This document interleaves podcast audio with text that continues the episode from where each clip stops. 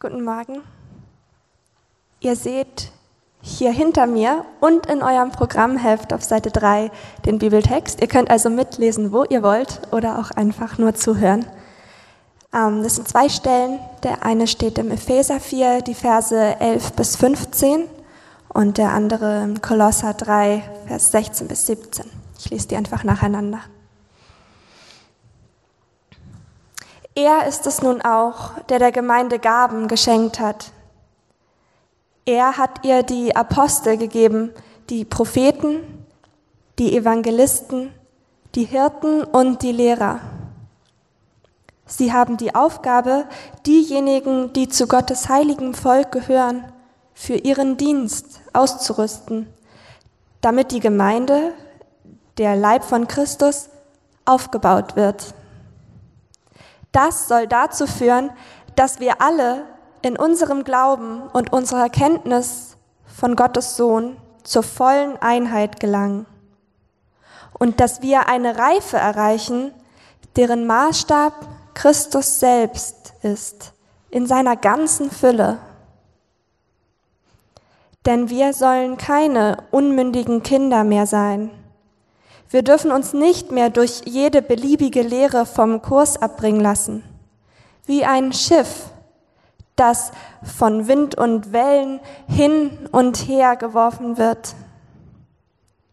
Wir dürfen nicht mehr auf die Täuschungsmanöver betrügerischer Menschen hereinfallen, die uns mit ihrem falschen Spiel in die Irre führen wollen.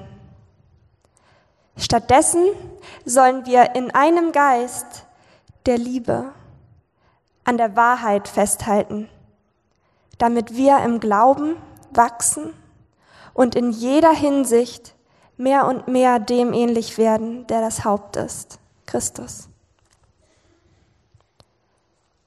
Lasst die Botschaft von Christus bei euch ihren ganzen Reichtum entfalten. Unterrichtet einander in der Lehre Christi und zeigt einander den rechten Weg. Tut es mit der ganzen Weisheit, die Gott euch gegeben hat. Singt Psalm, Lobgesänge und von Gottes Geist eingegebene Lieder. Singt sie dankbar und aus tiefstem Herzen zur Ehre Gottes. Alles, was ihr sagt und alles, was ihr tut, soll im Namen von Jesus, dem Herrn, geschehen und dankt dabei Gott, dem Vater, durch ihn. Ja, ich habe es vorhin schon kurz gesagt an der Begrüßung. Wir sind in unserer Predigtreihe über die Docs, über diese kleinen Gemeinschaften, die unter der Woche Leben teilen im Stadtteil, die überlegen, was es heißt, Kirche vor Ort zu sein. Und äh, letzte Woche, falls ihr da wart, hat Dominik uns so eine Einführung gegeben, eine Grundlage gelegt und hat erklärt, was diese Docs sind. Und was wir heute machen werden und in den nächsten beiden Wochen, ist, dass wir uns die drei Ziele anschauen, die wir für die Docs haben. Ja, es gibt drei Dinge, von denen wir uns wünschen, dass sie in diesen Gemeinschaften, in diesen Docs geschehen. Und mit der ersten Sache davon fangen wir heute an. Und das ist, wir wünschen uns, dass die Docs ein Ort sind, wo jede und jeder von euch in ihrem persönlichen Glauben weiterkommen kann, Schritte gehen kann, im Glauben wachsen kann. Ganz egal, ob ihr euch ganz neu mit Glauben beschäftigt und sagt, ich will Glauben mal kennenlernen, ausprobieren oder ob ihr sagt, ich bin wirklich schon lange Christ, aber es fühlt sich so an, da tut sich nicht mehr viel, ich möchte gern weiterkommen.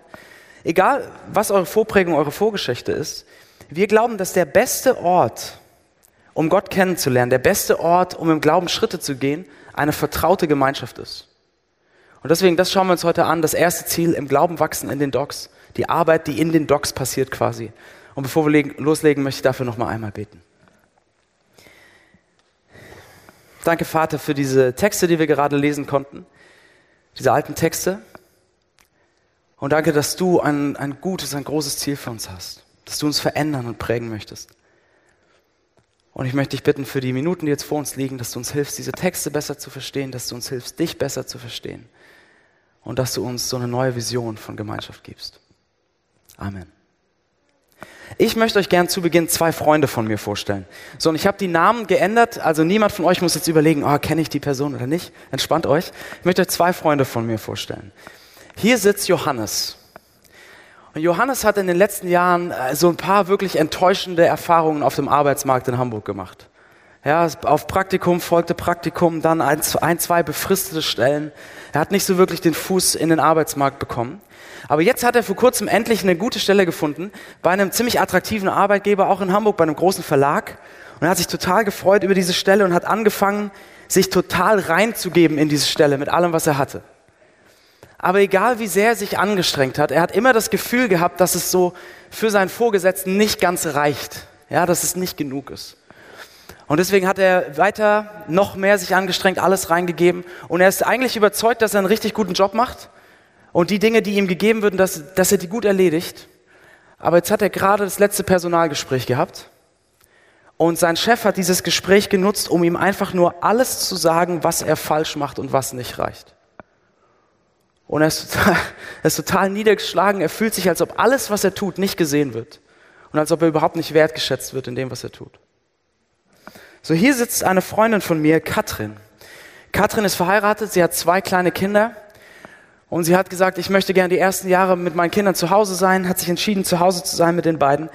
Aber jetzt sitzt sie hier und sagt, weißt du was, ich bekomme das alles nicht hin, ich bin völlig überfordert. Und ich habe das Gefühl, dass ich in allem, was ich da mache, nicht gut genug bin. Die, ich schaffe es nicht mal zwischendurch aufzuräumen. Die Wohnung sieht aus wie Sau. Ich habe so wenig Energie und Geduld für die Kinder. Es gibt gefühlt jeden Tag nur Spaghetti Pesto zu essen. Ähm, und ich habe das Gefühl, dass ich in all dem nicht gut genug bin. Und wenn ich dann andere Mütter sehe oder andere Väter, was die alles noch machen mit ihren Kindern, an Ausflügen und an Hobbys und was sie so auf Instagram posten, dann fühle ich mich noch schlechter. Und ich habe das Gefühl, dass ich in all dem nicht gut genug bin. So, das sind zwei von meinen Freunden. So, was mit diesem dritten Stuhl? Dieser dritte Stuhl steht für euch. Jeder von euch könnte hier sitzen und so er Geschichten erzählen, was eure Herausforderungen im Alltag sind, was die Dinge sind, die euch herausfordern, wo ihr an eure Grenzen kommt oder die Geschichten, die ihr von euren Freunden hört. Und seht ihr, wenn wir, wenn wir anfangen, Gemeinschaft zu leben unter der Woche in diesen Docs, dann sind das die Geschichten, die wir hören und ganz viele andere. So die alltäglichen Herausforderungen unseres Lebens hier in der Stadt. Die alltäglichen Herausforderungen unseres Alltags. So, und was passiert, wenn wir diese Geschichten hören? Ich glaube, es passiert eine Sache fast automatisch. Wir gehen in einen gewissen Modus. Ja, fast automatisch. In den Modus, gute Ratschläge zu geben. Ja, das kommt so aus uns raus. Und wir sagen zu Johannes, boah, Johannes, das würde ich mir nicht bieten lassen. Der sieht ja überhaupt nicht, was du arbeitest. Fang an, dich intern neu zu bewerben. Da gibt es vielleicht bessere Stellen im Unternehmen. Oder fang an, dich wieder umzugucken. Du wirst einen Chef finden, der weiß, was er an dir hat. Aber bleib da nicht stehen. Akzeptier das nicht, sondern geh die nächsten Schritte. Oder wir sagen zu Katrin, boah, Katrin, stress dich nicht so. Oder vielleicht könntest du mal überlegen, wie du deinen Tag anders strukturieren und planen könntest. Naja, und mir hat ja damals immer das geholfen oder ich habe da mal diesen Ratgeber gelesen und das und das. Gute Ratschläge, gute Ratschläge, ja? Das kommt fast automatisch aus uns raus. In diesen Modus gehen wir ganz automatisch. Das Problem ist nur, in den meisten Fällen brauchen die Leute, die da sitzen, nicht gute Ratschläge, sondern sie brauchen von euch, von ihrer Gemeinschaft, von, von ihren Docs, sie brauchen was anderes. Und das ist mir so klar geworden, als ich die Geschichte von Katrin gehört habe. Das war so eine ganz interessante Situation. Wir saßen in so einer Runde, sieben Mütter und ich. Ja? Ähm, und Katrin hat ihre Geschichte erzählt. Und es war wirklich so, eine Frau nach der nächsten an dieser Runde hat angefangen, ihr gute Ratschläge zu geben. Was sie machen könnte, was sie machen sollte, was ihr geholfen hat. So, und ich saß daneben und ich habe angesichts der Runde einfach mal meine Klappe gehalten. Aber ich konnte dabei zusehen, richtig, wie Katrins Herz immer weiter gesunken ist. Weil was sie gebraucht hat in dem Moment waren nicht gute Ratschläge. Was sie gebraucht hat, war eine gute Nachricht. Etwas, was sie auffängt. Etwas, was sie hochhebt. Und ich will heute mit euch darüber nachdenken, wie könnte das aussehen, wenn wir als große Gemeinschaft, aber vor allem in den Docs, wenn wir eine Gemeinschaft werden von Leuten, die sich nicht nur gute Ratschläge bringen, sondern die sich gute Nachricht bringen. Weil seht ihr, eine ganz zentrale Sache dafür, dass wir im Glauben wachsen, dass wir Schritte gehen können, egal wo ihr steht im Glauben, eine ganz zentrale Sache, die wir brauchen, ist, dass andere uns die gute Nachricht von Jesus Christus hineinsprechen in die ganz alltäglichen Herausforderungen und Probleme unseres Lebens, in die ganz alltäglichen Dinge. Das bringt uns weiter. Und das möchte ich gerne mit euch anschauen in zwei Punkten. Und wir sehen in zwei größeren Punkten heute. Wir haben zum einen den Auftrag, gute Nachricht zu bringen. Und dann schauen wir uns an, wie geht das eigentlich jetzt praktisch? Wie macht man das? Ja, der Auftrag und wie geht das praktisch? So, lasst uns dafür mal in die beiden Bibeltexte einsteigen. Warum soll das so zentral sein für Wachstum im Glauben, dass man anderen gute Nachricht zuspricht oder die gute Nachricht von Jesus? Warum ist das so zentral? Lasst uns dafür mal diese beiden Texte anschauen. Die Texte, die äh, Helly uns gerade vorgelesen hat, sind beide vom Apostel Paulus in zwei Briefen, die er geschrieben hat an Christen in zwei Städten, in der Stadt Ephesus und in der Stadt Kolossä. Und wir fangen mal an mit dieser Stelle aus dem Epheserbrief. Und in dieser Stelle erklärt Paulus, dass er sich wünscht, dass sein Ziel ist, dass die Christen in Ephesus in ihrem Glauben wachsen, dass sie reifer werden in ihrem Glauben. Also das Gleiche, was wir uns wünschen, so für unsere Docs, was da passieren soll. Und er schreibt das zum Beispiel in Vers 13, da sagt er, das soll dazu führen, dass wir alle in unserem Glauben und in unserer Kenntnis von Gottes Sohn, also von Jesus, zur vollen Einheit gelangen und dass wir eine Reife erreichen, deren Maßstab Christus selbst ist. Oder in Vers 15 sagt er, das alles führt dazu, damit wir im Glauben wachsen und in jeder Hinsicht mehr und mehr dem ähnlich werden, der das Haupt ist, Christus. Das heißt, Paulus sagt hier, ich wünsche mir für euch, für euch Christen in Ephesus damals, dass ihr in eurem Glauben wachst, dass ihr reifer werdet. Und er gibt uns hier einen Einblick darin, was das bedeutet. Was es heißt. Im Glauben wachsen ist ja irgendwie so, was soll denn das bedeuten? oder reifer zu werden. Und er zeigt uns hier, was das bedeutet. Er zeigt uns das Ziel. Und das ist, Jesus Christus mehr und mehr zu kennen und ihm immer ähnlicher zu werden. Das heißt, dass das, was wir tun, das, was wir sagen, das, was wir denken, das, wie wir fühlen in Situationen, dass unser ganzer Charakter mehr und mehr dem entspricht, was wir bei Jesus Christus in der Bibel sehen. Das sagt Paulus, ist so das Ziel von Wachstum im Glauben. Von, das ist Reife. So, und wie passiert das? Und er sagt in diesem Text, ähm, er gibt uns zwei Antworten, wie das passiert. Im Anfang des Textes ähm, sagt er, das passiert, dass wir alle wachsen, wenn jeder von uns in der Gemeinschaft anfängt, seine Gaben für die anderen einzusetzen. Das ist eine. Aber ich möchte gerne mit euch das zweite anschauen. Und das sehen wir in der zweiten Hälfte, im hinteren Teil dieses Textes. Da steckt ein Schlüssel zu Wachstum drin. Lass uns da nochmal reinschauen. In Vers 14 äh, schreibt er folgendes. Wir sollen keine unmündigen Kinder mehr sein wir dürfen uns nicht mehr durch jede beliebige Lehre vom Kurs abbringen lassen, wie ein Schiff, das von Wind und Wellen hin und her geworfen wird. So, Paulus verwendet hier das Bild von so einem kleinen Kahn, ja, oder so ein kleines Segelboot wegen mir, das bei Sturm auf der Alster ist oder vielleicht draußen auf der Nordsee oder was weiß ich. Und jede Welle, die kommt, wirft dieses Schiff hin und her und jede Windböe, die kommt, schüttelt es durch. Und Paulus sagt, so ergeht es uns, wenn es uns an dieser Reife fehlt. Ja? Jeder von uns hört jeden Tag in Hamburg so viele Stimmen, so viele Meinungen, die uns sagen oder die uns sagen wollen, wer wir sind, äh, wer wir sein sollen, wie wir sein sollen, was das gute Leben ist, warum unser Leben nicht das gute Leben sein kann, was wir brauchen, um Zufriedenheit zu finden, was unser Platz ist. All diese Stimmen. Und Paulus sagt, wenn es uns an Reife fehlt, dann wird jede von diesen Stimmen, es wird uns hin und her werfen. Es wird uns unsicher machen, verunsichern, es wird uns äh, in Frage stellen, es wird uns von unserem Kurs abbringen, es wird uns persönlich hinterfragen, wer wir sind, wenn wir nicht fest verankert sind. So, und was verankert, ja, Paulus jetzt, was verankert uns denn? Was gibt uns Stabilität in diesem Wind und Wellen, in all diesen Stimmen? Wenn wir in all diesen Stimmen die Stimme der Wahrheit hören. Die Stimme der Wahrheit, immer und immer wieder. Und das sagt Paulus in Vers 15.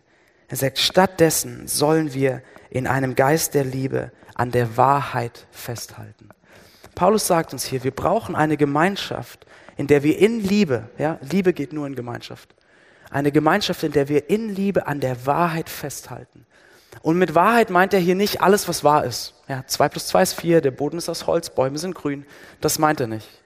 Sondern er meint die eine Stimme der Wahrheit, die all diesen anderen Stimmen entgegensteht, die in diesen Sturm der anderen Stimmen hineinspricht. Die eine Stimme, die uns wirklich sagt, wer wir sind, wo unser Herz zur Ruhe findet, wo unser Platz ist. Und er meint damit die Wahrheit von Jesus Christus, das äh, sogenannte Evangelium, was gute Nachricht bedeutet. Er sagt, um verankert zu sein, um Jesus ähnlicher zu werden, um zu wachsen, brauchen wir eine Gemeinschaft, wo wir uns in Liebe gegenseitig immer wieder diese Wahrheit zusprechen, wo wir gemeinsam daran arbeiten, diese Wahrheit in unser Leben reinzuarbeiten, reinzukneten, könnte man sagen. Ja, das ist, was wir brauchen. Und das sagt er auch so deutlich, dieses Reinsprechen der Wahrheit in dieser zweiten Stelle, die wir gelesen haben im Kolosserbrief. Da sagt er in Vers 16, lasst die Botschaft von Christus bei euch ihren ganzen Reichtum entfalten. Unterrichtet einander in der Lehre Christi. Zeigt einander den rechten Weg. Tut es mit der ganzen Weisheit, die Gott euch gegeben hat. Singt Psalmen, Lobgesänge und von Gottes Geist eingegebene Lieder. So, Paulus hat hier eine Gemeinschaft vor Augen, in der alle sich ständig gegenseitig den Reichtum dieser guten Nachricht von Jesus zusprechen, reinsprechen ins Leben. Er hat eine Gemeinschaft vor Augen, wo diese ähm, gute Nachricht von Jesus absolut zentral ist. Ja, wo sie die Gespräche in unseren Gemeinschaften, in unseren Docs dominiert. Wo es keinen Abend gibt, wo wir sprechen und das Evangelium oder Jesus kommt nicht vor.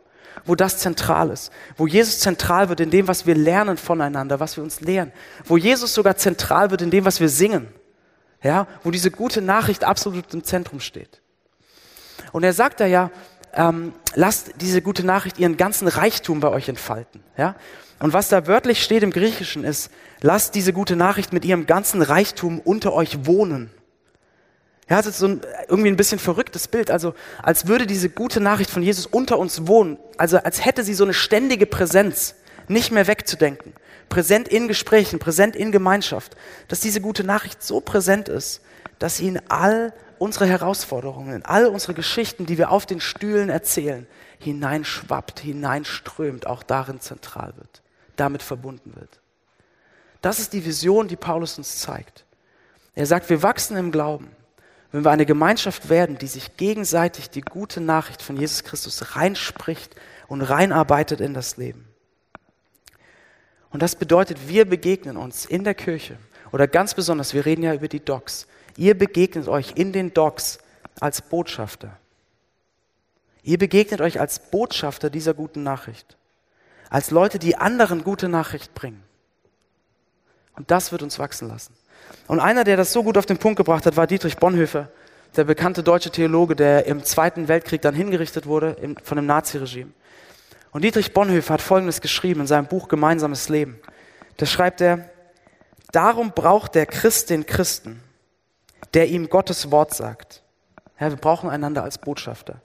Er braucht ihn immer wieder, wenn er ungewiss und verzagt wird. Er braucht den Bruder oder die Schwester als Träger und Verkündiger des göttlichen Heilswortes. Ja, wir brauchen uns gegenseitig als Botschafter der guten Nachricht. Denn der Christus im eigenen Herzen ist schwächer als der Christus im Worte des Bruders. Und damit ist zugleich das Ziel aller Gemeinschaft der Christen deutlich. Sie begegnen einander als Bringer der Heilsbotschaft. Als solche lässt Gott sie zusammenkommen und schenkt ihnen Gemeinschaft. So was Bonhoeffer sagt in alter Sprache, ja, wir kommen zusammen als Bringer, als Botschafter der guten Nachricht. Wir brauchen uns dafür gegenseitig. Das ist das Ziel für unsere Docs. Wir wollen eine Gemeinschaft werden, in der wir uns nicht nur gute Ratschläge bringen, so gut die auch sein mögen, sondern in der wir uns gute Nachricht bringen. Und Leute, ich glaube, das ist gegen unsere Intuition. Ja, das ist gegen unseren fast automatischen Modus des gute Ratschläges gebens. Und ich glaube, das ist auch gegen die Prägung unserer Zeit. Unsere Zeit ist sehr schnell. Sehr oft geht es darum, so den Quick Fix zu finden. Ja, und viele von euch sind vielleicht auch beruflich so geprägt, ihr habt Projekte und wenn in dem Projekt ein Problem auflöst, äh, auftritt, dann gilt es, dieses Problem zu lösen. Und je schneller und je eleganter, desto besser. Ja? Die Sache ist aber, das menschliche Herz ist kein Projekt, das wir einfach schnell lösen können. Sondern das menschliche Herz ist etwas, was gute Nachricht braucht. Und ich weiß nicht, wie das bei euch ist, aber ich persönlich kann sagen, ich sehne mich nach Leuten in meinem Leben, die nicht immer nur gestresst und abgehetzt sind, sondern die wirklich mal, die wirklich präsent sind, wirklich da sind. Ich sehne mich nach Leuten, die im Gespräch mit mir nicht so halbheimlich zwischendurch zwei, dreimal auf ihr Handy oder ihre Smartwatch schauen, weil sie auf so einer Geschwindigkeit getaktet sind und gar nicht mehr wirklich in Ruhe zuhören können. Ich sehne mich nach Leuten, die die ganzen Herausforderungen und die ganze Komplexität des Lebens einfach mal mit mir aushalten können die nicht meinen, alles direkt lösen zu müssen, auf alles eine Antwort haben zu müssen, sondern ich sehne mich nach Leuten, die mit mir diese Komplexität einfach aushalten, aber mir den Blick richten auf den, der wirklich eine Antwort hat, der mir die, die mir die gute Nachricht von Jesus Christus reinsprechen. Ich sehne mich nach solchen Leuten und ich sehne mich danach, so ein Mensch zu sein für andere. Und Leute, wie wäre das, wenn unsere Gemeinschaft hier oder unsere Docs vor allem in den Nachbarschaften, wenn unsere Docs solche Gemeinschaften wären, wo wir präsent sind, wo wir zu, Zeit haben, um zuzuhören und wo wir nicht nur mit unseren guten Ratschlägen um uns feuern, sondern uns gute Nachricht bringen. Ich glaube, wenn wir das wären, dann würde das passieren, was Paulus sagt. Wir würden Jesus besser kennenlernen und ihm ähnlicher werden, weil er in jedem dieser Gespräche sichtbar werden würde. So, das ist der Auftrag, gute Nachricht zu bringen. Wie geht das praktisch? Wie soll das praktisch aussehen? Und ich möchte euch gern drei, drei Dinge mit auf den Weg geben und mir auch. Ich muss das auch lernen. Wie das praktisch aussieht, die gute Nachricht von Jesus in die ganz alltäglichen Geschichten des Lebens reinzusprechen. Und das ist kennen, hören und sprechen. Ja? Kennen, hören und sprechen. Und wenn ich kennen sage, es beginnt mit dem Kennen. Wenn ich kennen sage, meine ich ein Kennen der guten Nachricht. Ja? Wenn wir die gute Nachricht anderen reinsprechen wollen, dann müssen wir sie kennen. Und ich glaube, einige von euch, die Christen sind, kennen vielleicht folgende Situation. Ihr habt da jemand vor euch sitzen, der so eine Geschichte erzählt, eine Herausforderung. Und ihr wollt total gerne die Person ermutigen. Und ihr wollt gern irgendwie Gottes Liebe da reinsprechen. Aber es fehlen euch irgendwie die Worte. Oder es fehlen die Vokabeln. Kennt ihr das? Sie sagt, okay, ich habe das gehört. Aber wenn ich jetzt Johannes oder Katrin einfach sage, aber Johannes, Jesus liebt dich dann wirkt das so platt. Oder? Das wirkt so platt und das weiß der andere vielleicht doch noch. Und was macht das für einen Unterschied, bitteschön? Und wir machen es nicht. Wir scheuen uns davor, weil uns fehlen die Vokabeln. Wir können das Evangelium noch nicht so fließend sprechen. Das ist so, wie wenn ihr eine neue Sprache lernt. Ja? Lass uns mal vorstellen, wir lernen Spanisch. Das ist ein gutes Beispiel, weil ich kann überhaupt kein Spanisch. Ja? Stellt euch vor, wir lernen Spanisch und wir fliegen nach Spanien, um Spanisch zu lernen. Und wir haben uns davor so ein paar Worte zurechtgelegt. Ja, so wie im griechischen Restaurant, wenn man so versucht, von der Serviette so die, die Worte zu lernen und anzuwenden. Und ihr seid da, aber weil euer Wortschatz so begrenzt ist, könnt ihr immer nur das Gleiche sagen. Ja? Wie war das Essen? Bien. Hast du Lust mit zum Strand zu kommen? Bien. Ach, das ist übrigens mein Nachbar. Bien. Bien. Hast du Lust mit tanzen zu kommen? Ja, bien, bien, bien. So. Uns fehlen die Vokabeln. Das heißt, wir sagen immer nur das Gleiche, aber wir versuchen es mal unterschiedlich zu betonen, damit es irgendwie mehr Bedeutung hat. Und ich glaube, so ist es sehr, sehr oft, wenn man versucht, in Gemeinschaft den anderen das Evangelium, die gute Nachricht zuzusprechen. Uns fehlen die Worte. Wir sagen immer die gleichen Sätze, wie Gott liebt dich doch. Aber diese Sätze haben wir so oft benutzt, dass sie so abgegriffen sind, dass wir selbst nicht mehr wissen, was sie bedeuten. Oder dass wir überhaupt nicht wissen, was sie in der Situation eigentlich bedeuten. Das stimmt ja, dass Gott die Person liebt. Aber was bedeutet das denn in der Herausforderung? Wir schaffen es so, also so oft empfinden wir die gute Nachricht von Jesus so als, ja gut, das ist so platt oder so wenig kraftlos, weil wir es nicht schaffen, diese Wahrheit mit der Situation im Leben zusammenzubringen, da wirklich das reinzusprechen. Uns fehlen die Vokabeln. Wir können es noch nicht fließend sprechen. Und seht ihr, Paulus sagt hier, wir sollen diese gute Nachricht, wir sollen den ganzen Reichtum entfalten. Und die Frage ist, kennen wir denn den Reichtum der guten Nachricht? Egal wie lange Christ seid, kennt ihr den Reichtum davon? Die verschiedenen funkelnden Edelsteine, den Schatz, was das ist. Und ich möchte gerne versuchen, jetzt kurz euch einmal so ein bisschen den Blick zu weiten für diesen Reichtum. Und ich werde das sehr kurz noch machen, aber ich hoffe, dass es so ein bisschen das Bild öffnet. Seht ihr, die gute Nachricht von Jesus Christus. Diejenigen von euch, die Christen sind, ihr habt das schon oft gehört. Diejenigen, die sich neu mit Glauben beschäftigen, ihr habt das vielleicht auch schon mal gehört. Im Kern dieser guten Nachricht steht steht Folgendes, dass vor 2000 Jahren Jesus Christus, Gottes Sohn, Mensch wurde und dass er ein Leben gelebt hat, das vollkommen perfekt Gottes Ideen und Vorstellungen entsprochen hat und dass er dann schließlich an einem Kreuz gestorben ist für uns, um uns all das zu vergeben, was uns von Gott trennt, um, all die, um die Beziehung zwischen uns und Gott zusammenzubringen und uns dadurch Gottes Liebe zu schenken. So, das steht im Zentrum, ja? Das ist die eine gute Nachricht. So, aber diese eine gute Nachricht kommt in unser Leben, kommt in unsere alltäglichen Situationen in ganz vielen verschiedenen Facetten. Oder man könnte es so sagen, diese eine gute Nachricht klingt in unser Leben durch ganz verschiedene wundervolle Melodien. Und ich möchte euch ein paar dieser Melodien zeigen. Und wenn ihr neu hier seid, jeden Sonntag beschäftigen wir uns quasi mit einer dieser Melodien. Eine dieser Melodie klingt an jeden Sonntag. Es gibt zum einen die Melodie des perfekten Urteils über uns. Ja, stellt euch vor, dass so das Bild, ihr steht im Gerichtssaal und ihr erwartet das Urteil über euch. Und ist das nicht was, was wir so oft haben in dieser Stadt, in unserem Alltag, dass wir warten, was andere für ein Urteil über uns sprechen? Und wir stehen da und jetzt Jesus Christus stirbt am Kreuz für uns. Und das bedeutet, das Urteil über uns, wegen all dem, was wir falsch gemacht haben, wegen all den Punkten, wo wir nicht nach Gottes Willen gelebt haben, das, dieses Urteil nicht gut genug, dieses Urteil nimmt Jesus ans Kreuz. Und das Urteil, das Jesus verdient gehabt hätte, für das perfekte Leben, das er gelebt hat, spricht Gott jetzt über uns und sagt, ihr seid vollkommen, ihr seid wundervoll, ihr seid gut genug. Und seht ihr, diese Melodie klingt rein in unser Leben, in all unsere Suche nach Anerkennung durch unsere Leistung, in unsere Frage, sind wir gut genug? In diese Frage, was sprechen andere für Urteile über uns? Was spricht unser Chef für ein Urteil über uns? Was für Urteile haben meine Eltern über mich gesprochen? Was für ein Urteil spricht die Gesellschaft oder der Freundeskreis über mich? Bin ich gut genug? Und wir hören hier Gottes Urteil, der sagt, dass das endgültige Urteil über dich ist gesprochen das Urteil, das durch kein anderes Urteil aufgehoben werden kann. Du bist gut genug, du bist wertvoll, egal was andere in dieser Stadt über dich urteilen. Das ist die Melodie des perfekten Urteils. Und dann gibt es die Melodie der vollkommenen Liebe und Annahme.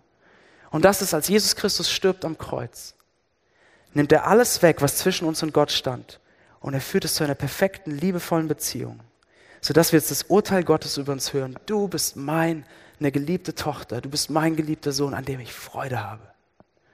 Und diese Melodie klingt rein, spielt rein in all unsere Suche nach Liebe und Bestätigung, in all unsere Angst vor Ablehnung, in die Frage, wer liebt mich, wer nimmt mich an, wer sieht mich oder wer kennt wirklich, was im tiefsten Inneren ist. Wem kann ich wirklich zeigen, was da in mir ist, in meinen Gedanken oder in meiner Vergangenheit? Und wer wird mich trotzdem annehmen? Und wir hören, dein liebevoller Vater nimmt dich in Ewigkeit an, vollkommen bedingungslos, du bist geliebt. Dann gibt es die Melodie von Sicherheit und Geborgenheit. Und das sagt, als Jesus Christus am Kreuz stirbt, gibt Gott euch sein Wertvollstes. Das Wertvollste, was er hatte, schenkt er euch. Wie könnte er da irgendetwas anderes, was ihr braucht, zurückhalten? Wie könnte er euch jemals vergessen? Und diese Melodie spricht rein, klingt rein, singt rein in all unsere Sorgen. Werden wir genug haben? Können wir ein glückliches Leben finden? Diese Melodie spricht rein in unseren Neid. Was ist, wenn andere mehr haben als wir? Können wir zufrieden sein? Weil diese Melodie uns sagt, Gott hat uns sein Wertvollstes gegeben. Und er wird uns auch jetzt versorgen mit allem, was wir brauchen. Dann gibt es die Melodie von Schuld und Freiheit. Und das ist, als Jesus Christus am Kreuz stirbt, nimmt er alle Schuld. Ja, Gott gibt ihm die Schuld an unseren Fehlern. Jesus nimmt all die Schuld und alle Scham für das, was wir falsch gemacht haben. Er wird angeklagt, er bezahlt dafür. Und das spricht rein in all unsere Selbstanklage und Selbstverachtung und in all die Momente, wo wir andere anklagen für unsere Fehler. Ja? Es spricht rein in diese Selbstanklage, dass wir sagen, oh, ich habe das gemacht. Und man anfängt sich dafür zu verachten oder sagt, ich habe diesen Fehler, diese Delle in meiner Biografie. Und das wird mich immer definieren. Ich werde immer der sein, der das getan hat, der das nicht hingekriegt hat. Oder unsere Anklage an anderen, dass wir die Schuld auf andere schieben, sagen, die Umstände sind schuld, mein Chef ist schuld und dieses, diese Melodie sagt, Jesus hat bezahlt. Wir müssen nicht mehr selbst dafür bezahlen. Ja, wir haben diese, das in unserer Biografie, aber das sagt nichts mehr darüber aus, wer ihr seid. Das sagt nichts mehr aus über eure Identität. Ihr müsst euch nicht mehr anklagen, weil Jesus hat die Schuld genommen. Und es gibt die Melodie, es gibt noch andere, aber eine letzte. Es gibt die Melodie, von Befreiung und Veränderung. Und diese Melodie sagt, als Jesus Christus am Kreuz gestorben ist für euch, hat er die Macht der Sünde besiegt. Und das heißt, die Macht all dessen, was euch gefangen genommen hat in Vergangenheit, Süchte, die euch eingeengt haben, Dinge, von denen ihr nicht losgekommen seid. Jesus hat diese Macht der Sünde am Kreuz besiegt. Und er ist jetzt euer Herr und er will euch verändern, er will euch neu machen. Und diese Melodie spricht rein in all unsere Scham, die wir empfinden, für die Dinge, mit denen wir kämpfen, die niemand anderes weiß.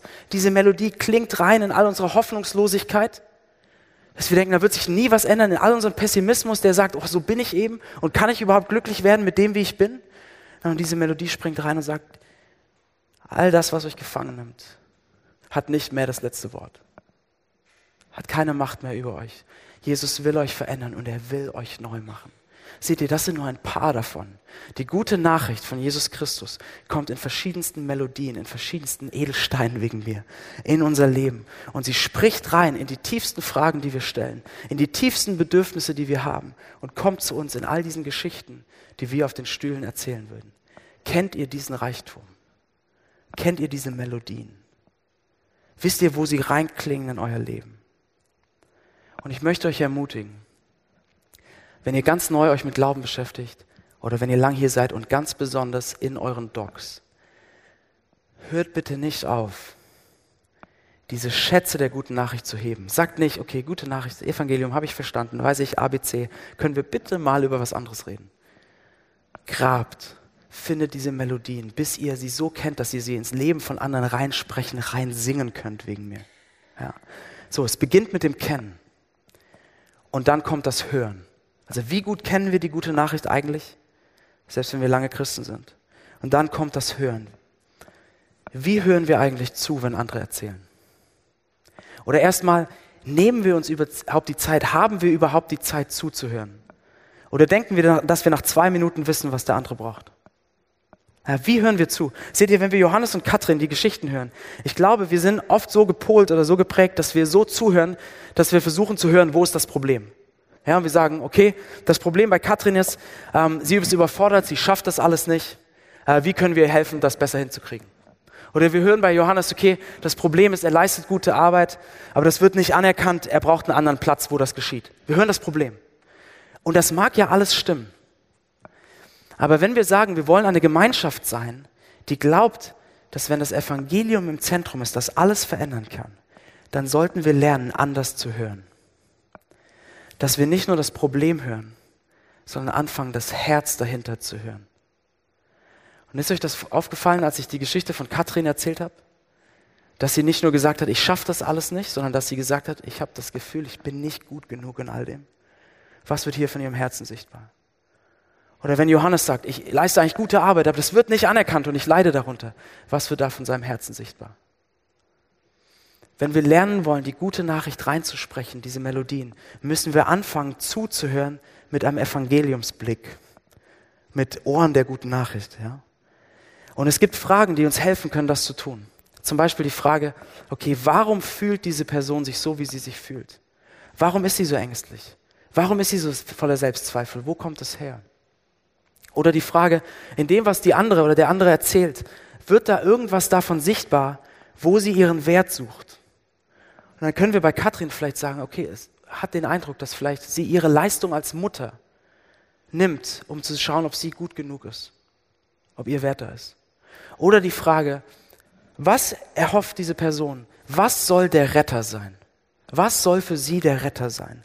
Was soll die Sache sein, die alles verändert und die alles gut macht? Und da sehen wir bei Johannes vielleicht, dass er denkt, wenn ich nur, ich mache ja gute Arbeit, aber wenn ich nur die Anerkennung meines Chefs hätte, dann wäre alles anders, wäre alles besser. Oder dass Katrin denkt, wenn ich nur alles besser leisten könnte, alles besser schaffen würde, dann wäre alles gut. Was ist der Retter, auf den sie schauen? Und wenn wir so zugehört haben, dann können wir anfangen zu überlegen, okay, welchen Aspekt der guten Nachricht hat sie vergessen? Oder welche Melodie des Evangeliums wäre jetzt gerade wirklich gute Nachricht für sie? Oder wo wäre Jesus ein besserer Retter als der Retter, auf den sie schauen? Das heißt es zu hören mit Evangeliumsohren. Ja? Es beginnt mit dem Kennen, wie gut kennen wir gute Nachricht, dann kommt das Hören, hören wir mit Evangeliumsohren und dann, dann kommt das Sprechen, das Reinsprechen. Dass wir anfangen, in diese Situation gute Nachricht reinzusprechen. Und wisst ihr was? Das wird uns am Anfang ziemlich schwer fallen. Und wir werden am Anfang ganz schön stolpern. Und wir werden uns fühlen wie ich in Spanien, der immer nur Bien sagt. Ja? Aber lasst uns das doch zusammen lernen. Ich kann das auch noch nicht sehr gut. Lasst uns das lernen, lasst uns da reinstolpern. Und Leute, es geht dabei nicht darum, die perfekten, geschliffenen Worte zu haben. Es geht dabei nicht, dass ihr das poetisch schön vortragen könnt, sondern die Kraft, die Leute verändert und die das Herz erreicht, sind nicht die Schönheit eurer Worte, sondern dass diese gute Nachricht so gut ist. So, wie könnte das aussehen, wenn wir Johannes und Katrin in dieser Situation die gute Nachricht reinsprechen? Dass wir nicht nur sagen, oh Johannes, du leidest unter deinem Chef, aber Jesus liebt dich. Was könnten wir sagen? Wir könnten sagen, Johannes, Es tut mir leid, dass das so eine schwierige Situation für dich ist. Und ich kann mir vorstellen, dass das sehr schmerzhaft ist. Aber ich will dich erinnern, dass das, wer du bist und was dich ausmacht, nicht an der Anerkennung deines Chefs hängt. Du lebst nicht für die Anerkennung deines Chefs, sondern du lebst für die Anerkennung eines anderen. Einer, der ein viel besserer Chef ist, Jesus Christus, der dir die Anerkennung des Himmels geschenkt hat, der dir zuspricht, wie wertvoll und gut du bist und der diese Anerkennung dir gibt, egal ob du Erfolg hast oder ob du versagst und der sich über alles freut, was du für ihn tust und der all das vollkommen sieht und wertschätzt. Und Johannes, es kann sein, dass vielleicht die Zeit kommt, dass du diese Stelle irgendwann wechseln musst, dass du weg musst von diesem Chef. Das kann sein. Aber egal, was für Chefs du in der Zukunft haben wirst, ob das gute Chefs sein werden oder schlechte Chefs, wenn du auf die Anerkennung deiner Vorgesetzten schaust, um zu wissen, wer du bist, dann wirst du immer unsicher bleiben. Und dann wirst du immer wieder ängstlich werden. Und dann wird diese Frage, bin ich gut genug, immer wieder hochkommen. Aber diese Frage ist beantwortet. Ein für alle Mal. Jesus sagt, du bist gut genug. In Ewigkeit. Und das steht und das gilt, egal ob du gute oder schlechte Chefs hast. Und was könnten wir Katrin sagen? Die kämpft mit ihrem Alltag, mit den Kindern und sagt, ich schaffe das alles nicht, bin nicht gut genug. Wir können sagen, Jesus liebt dich. Und das stimmt. Aber was hat das mit der Situation zu tun? Wir könnten sagen, Katrin, es tut mir leid, dass du so müde und erschöpft bist. Und das muss, das muss echt schwer sein. Aber wer du bist und wie wertvoll du bist, hängt nicht davon ab, was du als Mutter schaffst oder nicht schaffst. Dein Wert hängt nicht an deiner Leistung als Mutter. Und weißt du was, selbst wenn du alles perfekt schaffen würdest und wenn alle anderen Mütter auf dich neidisch wären, wärst du kein bisschen geliebter und wertvoller, als du es jetzt schon bist. Denn dein Vater im Himmel, der dich sieht, sagt dir, du bist meine geliebte Tochter, an der ich Freude habe.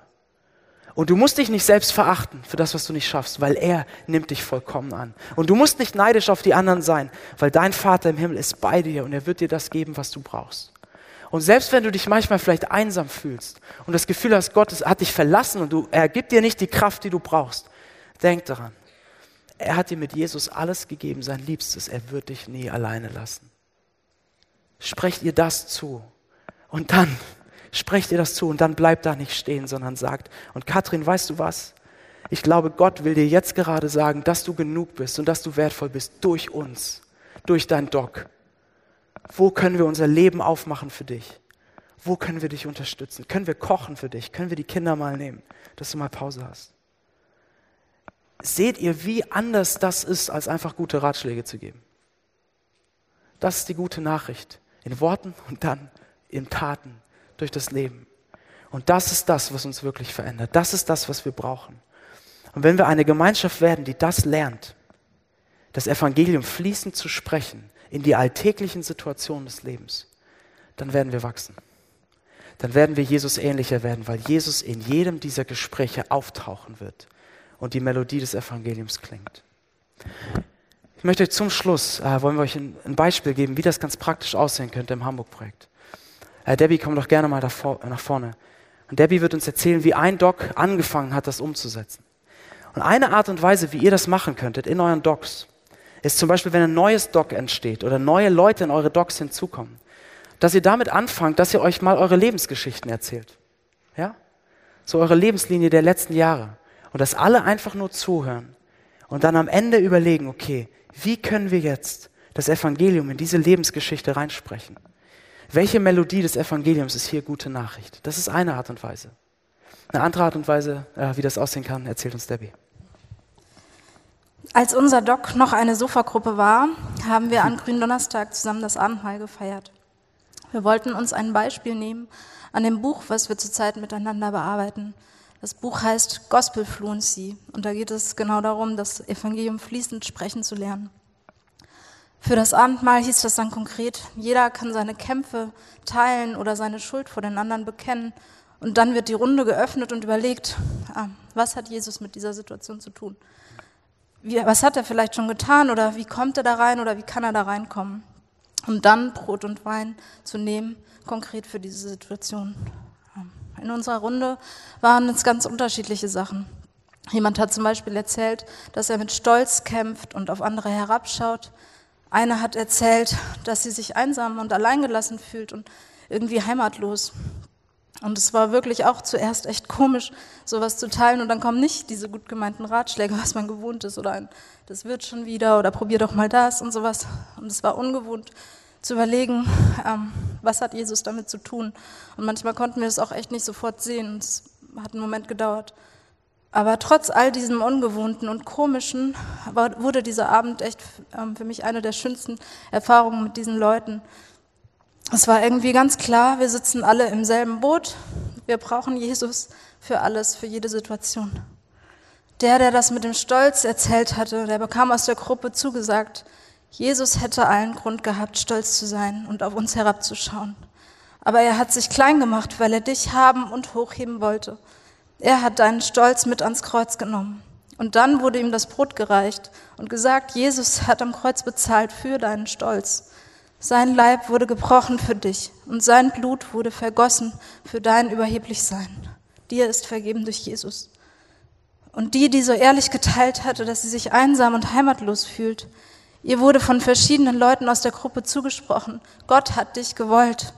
Ähm, Gott hat dich zu seinem Kind gemacht, als Teil dieser Familie. Jesus hat seine Heimat bei Gott verlassen, damit du eine Heimat hast bei Gott. Und er bereitet sogar gerade im Himmel für dich eine Heimat vor, eine ewige Heimat. Jesus will dein Bruder sein und deswegen hat er am Kreuz alles gegeben, sein Leben. Dafür stehen Brot und Wein. Ich habe selbst auch was geteilt. Zu der Zeit war das so, dass ich ganz schön frustriert darüber war, dass ich gefühlt echt irgendwie wenig tut, obwohl wir, ähm, wie ich dachte, echt so viel investieren in Leute, Zeit ähm, und Energie. Und ich bin da irgendwie in so eine Selbstgerechtigkeit reingeschlittert und habe gemerkt, ähm, ich denke irgendwie, dass Gott mir das schuldet, dass Gott mir seinen Segen schuldet, ähm, weil ich doch auch also so viel gebe. Puh, sowas erzählt man eigentlich nicht so gerne vor anderen. Und es war auch echt erstmal furchtbar und ich habe mich geschämt dafür. Aber dann der Zuspruch aus der Gruppe, das hat mich echt geflasht. Ähm, einer meinte zu mir, du kannst dir Gottes Segen nicht verdienen, aber wenn er dir Jesus gegeben hat, dann schenkt er dir auch alles andere, was du brauchst. Und ein anderer sagte, jetzt, wo du das ausgesprochen hast, hast du es ans Licht gebracht und da gibt es kein Dunkel mehr. Gott hat dir das gezeigt, damit du zu ihm umkehren kannst. Jesus ist auch für deine Selbstgerechtigkeit gestorben. Und ich sag euch, dann Brot und Wein zu nehmen, ist nochmal was ganz anderes. Das ist echt konkret für die Situation und zusammen mit meinen Leuten das war super befreiend und irgendwie kraftvoll, wenn jemand anders dir Vergebung zuspricht. Und ich würde mich einfach freuen, wenn ihr das mit eurem Doc auch mal ausprobiert. Vielen, vielen Dank, Debbie. Danke fürs Erzählen.